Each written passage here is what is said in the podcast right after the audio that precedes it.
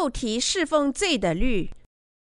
罗马书第七章二十四至二十五节：我真苦啊！谁能救我脱离这迟死的身体呢？感谢神，靠着我们主耶稣基督就能脱离了。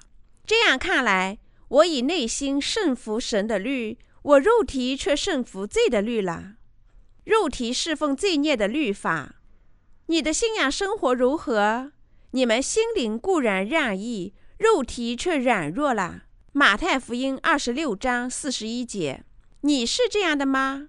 圣经还告诉我们，这样看来，我以内心顺服神的律，我肉体却顺服罪的律了。那些就是统治我们律法。虽然我们的心热爱神，热爱真理，但肉体侍奉罪孽是很自然的。神的道告诉我们，我们的心顺服了福音和神的义，但肉体却只能胜服罪的律。你知道什么是罪的律吗？我们希望过诚信的生活，所以，我们作为圣徒和神的仆人，在肉体没有胜服罪孽时，就会胆大如同狮子；但如果我们的肉体顺从罪孽，纵容罪孽时，我们就不会有能力。我们会想，如果我不再犯罪，就会感到幸福并充满勇气。但事实上，我们不具备不再犯罪的信心。为此，圣徒和神的仆人在心里畏缩。我所有的罪孽都消失了。虽然有加利山的恩典，虽然我们已经赎罪并这样赞美神，但当我们想起未来的信仰生活时，仍然会缺乏生活的自信。在我们想起肉体的软弱时，就会得出这样的结论：我未来不应这样生活，我不能再犯罪了。但在我们再次依赖主，并再一次坚信神的意识，我们会对神应许说：“主啊，谢谢你，哈利路亚！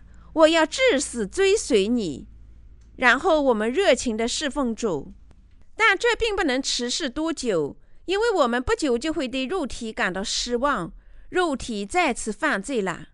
事实上，已经得救的所有圣徒和神的仆人都是这样。因此，我们忍受着肉体侍奉罪孽的事实。我知道主不希望我们因肉体的软弱而受到束缚，这也是保罗将心与身分开来的原因。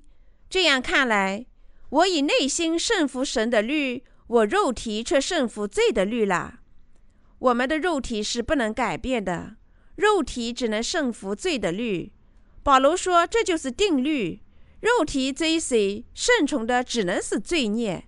你能理解吗？那是定律，谁能改变定律呢？你不能，我也不能。那么我们当用心去侍奉谁呢？我们应当侍奉主。我们当全心全意爱神、爱真理、爱生灵、爱义人，不可期盼肉体更多。肉体希望增强肉体的快乐、舒适、和平、喜悦和自豪，而不是神的意。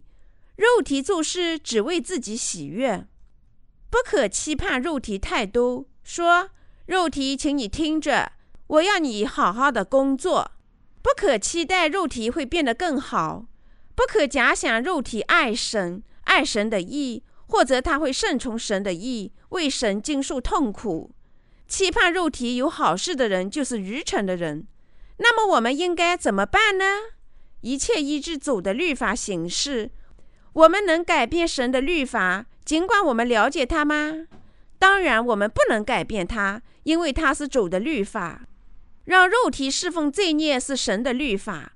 如果我们感到沮丧，心里阴云密布，那是因为我们顺从了肉体。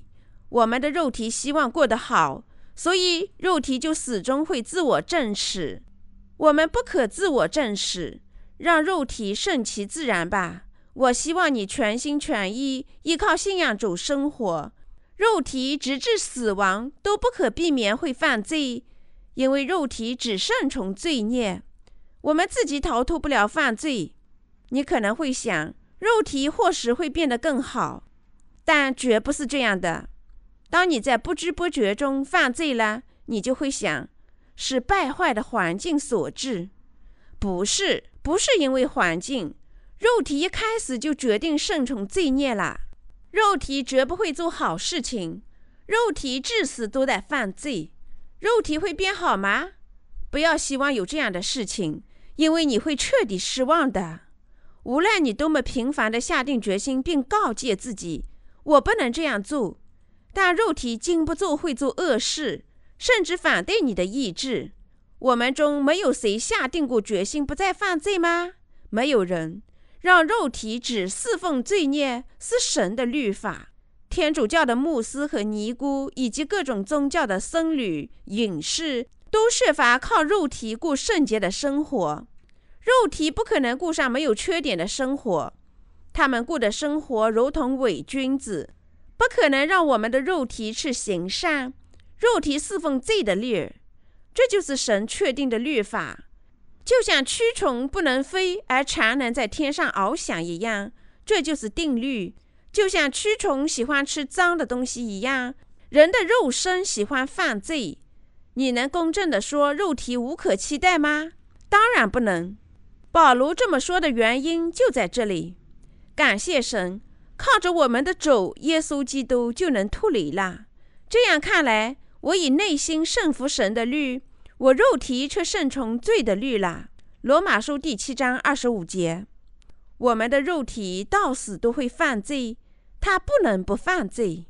长时间训练后，肉体会不再犯罪吗？不，肉体是不会改善的。那么，肉体要犯多少罪就犯多少罪是正常的吗？不正常。这不是我在这里要说的话。我只不过说，肉体只能犯罪。我们的罪行不取决于我们的旨意或能力，即使我们不想犯罪，也只能犯罪；即使我们更努力不犯罪，也会犯罪。罗马书第七章二十三至二十四节说：“但我觉得肢体中另有一个律和我心中的律交战，把我掳去，叫我服从那肢体中犯罪的律。我真苦啊！”谁能救我脱离这迟死的身体呢？肉体不可能行善，因为肉体使我们落入了罪的律法之中。人们讨厌说起这个真理，他们羞辱这一点。他们说：“你怎么能公开说他呢？”但不正是保罗自己高声说过的吗？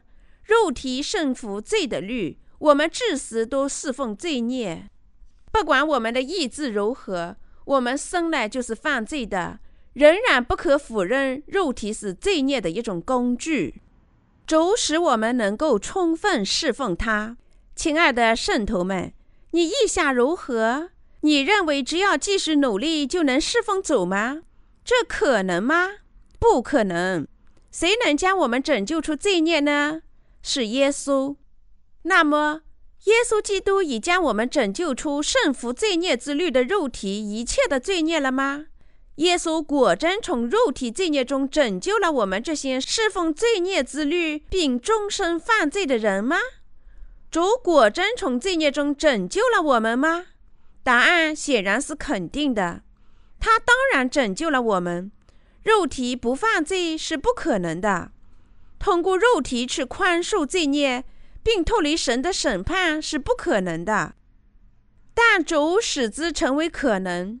主使我们成为了义人，他将我们拯救出所有的罪孽，尽管我们仍不断的在犯罪。主耶稣基督已经拯救了我们。谁是拯救我们的主呢？耶稣基督。那么谁是耶稣呢？他是神的儿子，是所有信徒的主，他就是拯救我们的主。耶稣基督使我们在所有罪孽中完善。耶稣基督使我们能够侍奉他，主使我们能够脱离罪孽而生。创造我们的万能的主将我们从所有罪孽中拯救出来。我们的主完全拯救了我们，并使我们成为义人。尽管我们肉体至死都胜服罪孽之律，正因如此。保罗才通过主耶稣基督感谢神，神为我们送来了耶稣基督，我们谢他也谢不够。我们主的拯救是多么的奇妙，是多么伟大而高尚啊！我们只能感谢主，感谢他的全能拯救了我们堕落的、致死只能犯罪的肉体。主用他的能力拯救了我们，使我们的躯体成为靠信仰侍奉他的工具。主完美的拯救了我们，使我们不再成为罪的仆人。主没有完美拯救我们吗？当然，他拯救了我们，他完全彻底的拯救了我们，他使我们能充分的侍奉他。谁做了这件伟大的事情呢？我们的主。谁将那些只能用肉体犯罪的人变成义人并侍奉神呢？我们的主。主将我们这些终生犯罪的人从罪孽中拯救出来，他还改变了我们，使我们能侍奉他的义。主从所有的罪孽中拯救了我们。我们必须仔细考虑这个问题，因为我们是人。我想主的拯救是多么美妙啊！因为我是人，如果我不知道肉体只能侍奉罪孽，我就始终会感到失望。我或许会因为罪孽而放弃信仰生活，尽管我已经获得罪孽的赦免。在我得救前，即使我犯了罪，也能忍受。但如果我现在仍处在罪孽中，那么我得救与没有得救就没有区别了。重生还有什么用呢？你会想，应当比从前更好些。你或是会想，肉体会好些。既然现在你已经得救。应好于没有得救了吧？还没有重生的人不会理解我在说什么。只有在我们知道并相信肉体所有的罪孽都已得赦后，才能感谢耶稣。我感谢主涨价了我至死都在犯的一切罪孽。在以前出版的一本韩国圣歌中，有一首赞美诗是这样写的：“哈利路亚，赞美他。”我过去所有的罪孽都已得宽恕，我与耶稣同行，我所到之处都是天国。这是什么意思呢？只有主带走了我们过去的罪，我们接下来能做什么呢？我们不可用肉体再犯罪了。无论什么时候我们犯罪，都彻底祈求宽恕，这样我们能美好的生活。但这只是撒旦可怕的诡计。没有比这个诡计更狡猾的了。撒旦诱骗我们说：“你过去所有的罪都已得赦，但如果你顺从耶稣，如果你顺从耶稣，如果你不再犯罪，你就能进入天国。但在未来，无论什么时候你犯罪了，你必须做忏悔的祈祷才能得赦，使你能上天堂。你能理解吗？大部分人在读圣经时都相信了这一点。”他们边唱圣歌边哭泣，哈利路亚，赞美他！我过去所有的罪孽都已得宽恕，我与耶稣同行，我所到之处都是天国。他们不能停止犯罪，那是神对肉体的律，肉体只能一而再、再而三的犯罪，所以他们认为必须为罪孽的宽恕而祈祷。他们坚持不懈地忏悔祈祷。以求日常罪获得宽恕，祈祷后就唱圣歌，哈利路亚，赞美他！我过去所有的罪孽都已得宽恕，我与耶稣同行，我所到之处都是天国。但会持续两三天吗？他们从小时候就会犯罪，更不要说几天了。他们为赦罪而祈祷并禁食，但由于靠肉体生活。所以逃脱不了神不变的律法。圣歌的话是正确的吗？只有过去的罪孽得赦免吗？我们的主涨价了所有的罪孽，不仅仅是过去的罪孽。现在我们可以赞美他了。哈利路亚，赞美他！我过去所有的罪孽都已得宽恕。我与耶稣同行，我所到之处都是天国。如果不知道自己的肉体至死都会犯罪，是神的律法，那么得救的人在犯罪后会感到烦恼。无论他们什么时候发现自己肉体如同没有重生的人那样邪恶时，他们就容易失去思想上的平安。他们只有在不犯罪时才会有平安。这种现象可见于还没有获得罪孽赦免的基督徒的日常生活。他们动动嘴唇就唱道：“我所有的罪孽都消失了，你所有的罪孽都消失了，我们所有的罪孽都消失了。”但如果他们再犯罪，他们想必是再次请求宽恕。他们犯罪越是频繁，就唱得越是温情。我的罪孽都消失了，你的罪孽都消失了。随着时间的流逝，他们开始对自己感到失望。我们的主已经完美的将我们从罪孽中拯救了出来，主将我们从所有的罪孽中拯救出来，使我们在任何时候和任何情况下能赞美神、感谢神。我们能与他分享和平。通过耶稣基督，始终祈求神的帮助。如果我们知道肉体只能侍奉罪的律，我们就能靠信仰逃避罪孽。为何你的信仰生活如此艰难？你因艰难的信仰生活而备受困扰吗？因为你不知道肉体只顺服罪的律的真理。我们必须认识这个真理，才能过好精神生活。当我们坚持不懈地听他的道，并相互交往时，我们就认识到了神的真理和变化。你们若常常遵守我的道，就真是我的门徒。你们必晓得真理，真理必叫你们得以自由。约翰福音第八章三十一至三十二节。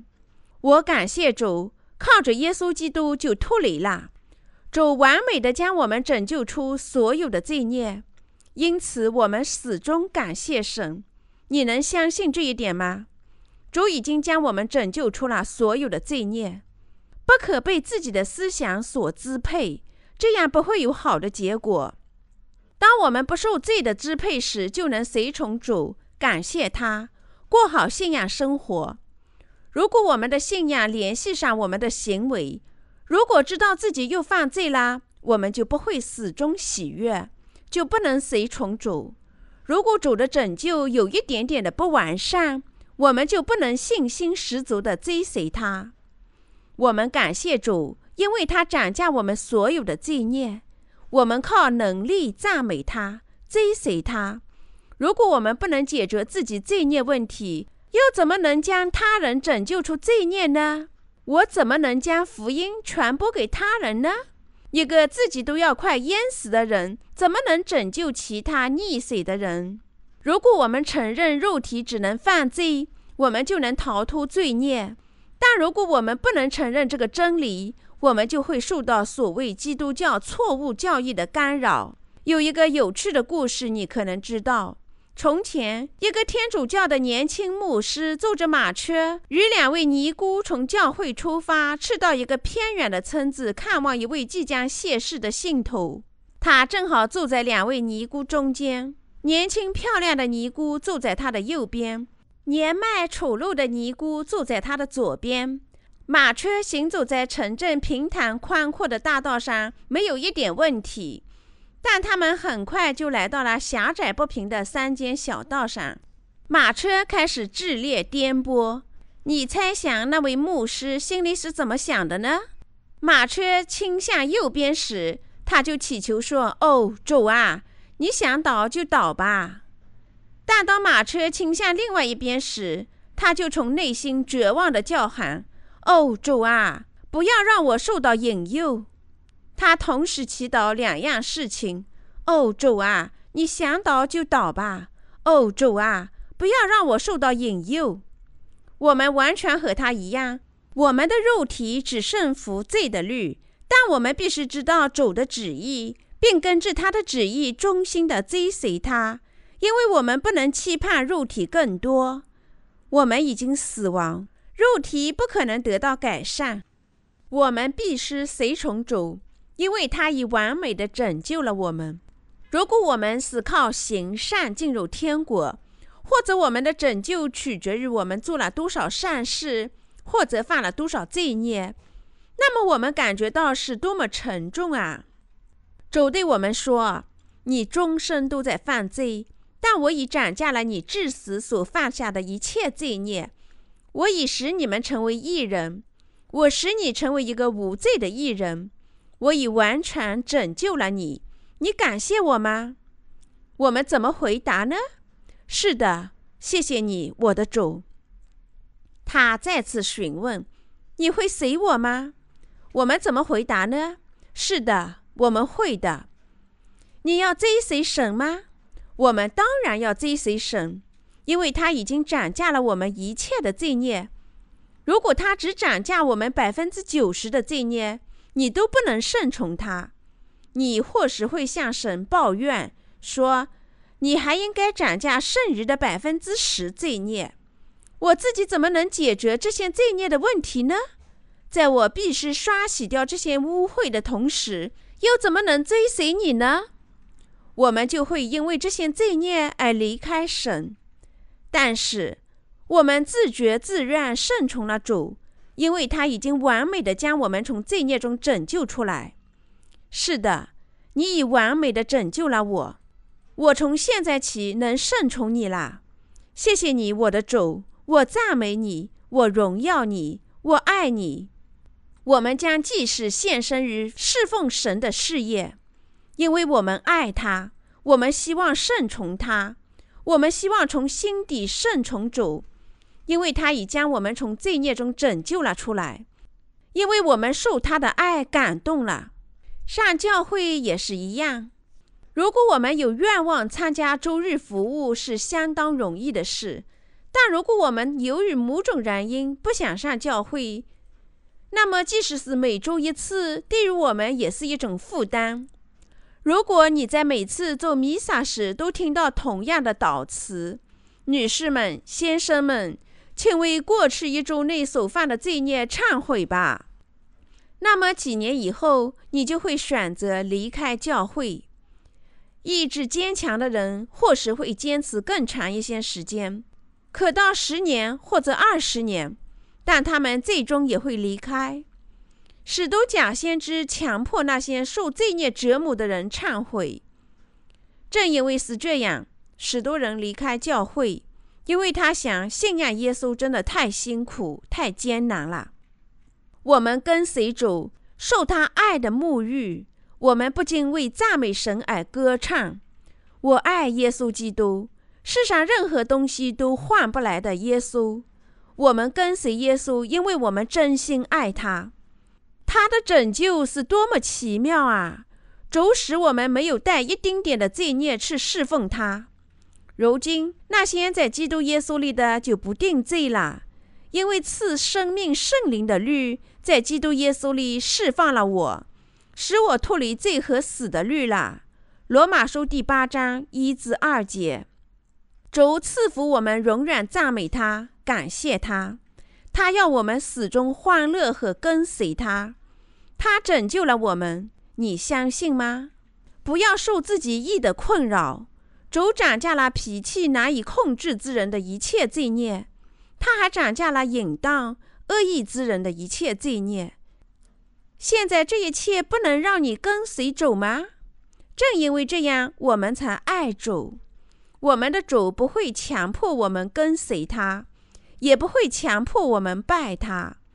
神已赐福我们，他成了我们的父，我们成了他的子民。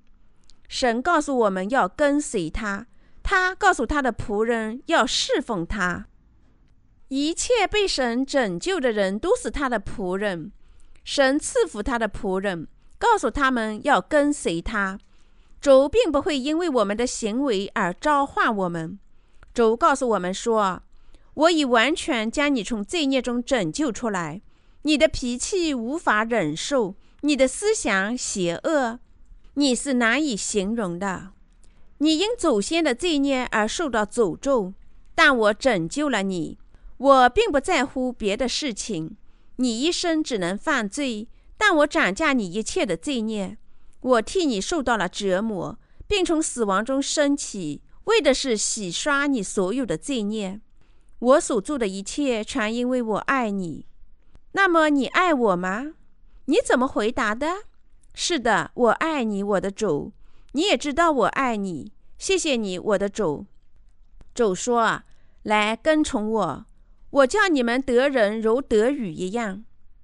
我实实在在告诉你们，我所做的事，信我的人也要做，并且要做比这更大的事，因为我往父那里去。你相信吗？我们是多么邪恶啊！我们在神面前犯了多少罪孽呢？不要假装没有犯罪。我们一生犯无数的罪，但是主已经永远的斩价我们一切的罪孽。即使我们的罪孽都如满天繁星，主耶稣完全彻底的斩价了我们所有的罪孽。主用他的义披戴我们，使我们成为了他的工人。有时，当我们看看自己时，会觉得不能跟随神了。我们的心有时如同阳光普照的日子一样明亮，而另外的时间则相当黑暗。我们发现，在重生后跟随主会时不时地处于黑暗之中。我们如同经历四季一样变化着。当挪亚走出方舟后，神赐予挪亚八种季节。神说：“地还留存的时候，稼穡、寒暑。”冬夏昼夜就永不停息了。创世纪第八章二十二节，信仰也不会停止潮起潮落。我们有时欢乐地赞美耶稣，但当我们遇上困难时，又会立即恼羞成怒。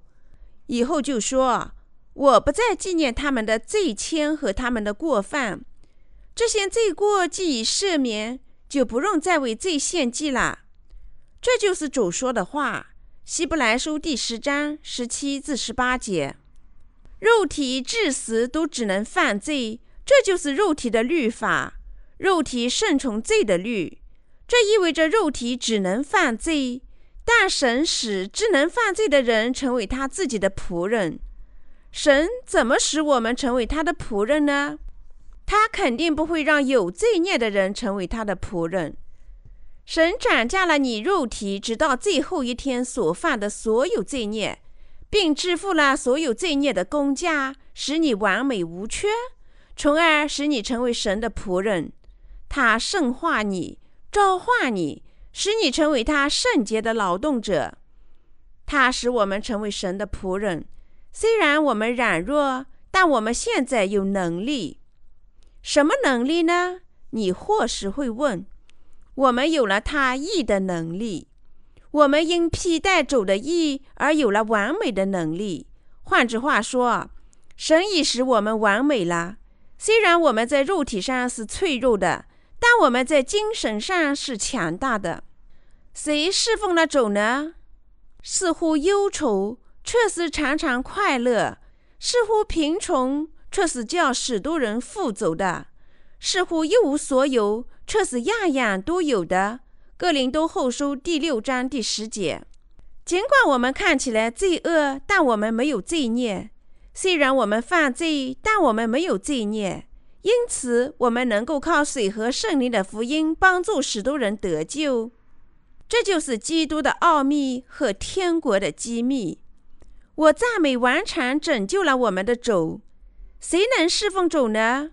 是那些靠不犯罪希望侍奉主的人，还是那些相信主已经斩价了他们一生所犯的罪孽的人呢？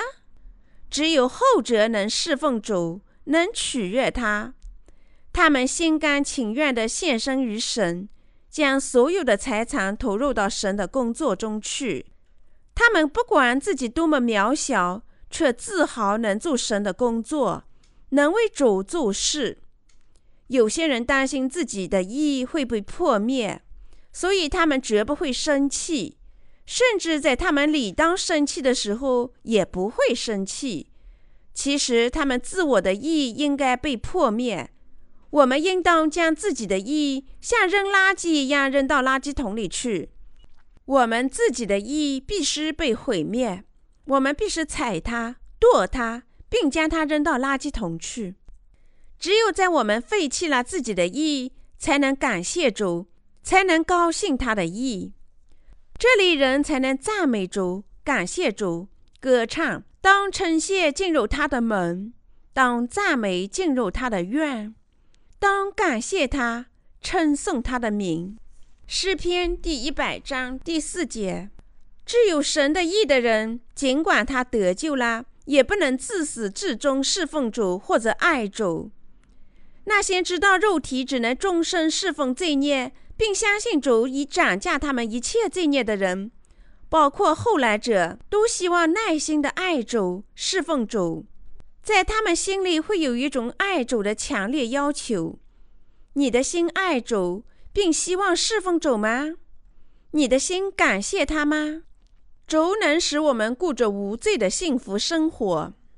我们这位神的仆人过着富裕的生活。比一年挣一百万美元的人还要幸福。我们夏天吃西瓜，按季节吃桃子和葡萄。我们想吃什么就吃什么。我们并不可怜。你在赎罪后过着可怜的生活吗？我们过着富裕的生活。我们顺着主就能过富足的生活。顺主而行的人不会缺少什么。你相信吗？我们生活里并不缺少什么。尽管按世俗的标准，我们并不富裕，你相信吗？在你遇见神之后，还有不满足的需求吗？我们不缺什么，我们现在比过去过得更富足啦。比如说，我现在就比以前过得更好，睡得更香。我们的主已完美的拯救了我们，语言不能表达这种恩典。我们的主已完全拯救了我们。使你和我能通过他感谢神，他的恩典是多么伟大啊！我真苦啊！保罗看看他的肉体说：“谁能救我脱离这迟死的身体呢？”我们一生都犯罪，谁将我们从肉体所犯的一切罪孽中拯救出来呢？主耶稣基督拯救了我们，正如保罗那样，我也通过主耶稣基督感谢神。感谢你，我的主，感谢你斩价我们一切的罪孽。使徒保罗在获得神的意后，没有靠自己的意生活，他多次承认他的肉体在罪孽之下被出卖了。有些人说，保罗在得救前写了第七章，而在得救后写了第八章，那是不正确的。神的道既适用于得救的人，也适用于没有得救的人。它适用于每个人。大部分神学者由于不知道神的道，倾向于把第七章和第八章分离开来，将前者应用到没有得救的人身上，将后者应用到得救的人身上。尽管他们不知道如何分段，却随意地将神的道分成了段落。在这个领域，有许多聪明而有欺诈性的人物。主已绝对完全地斩价了我们的罪孽。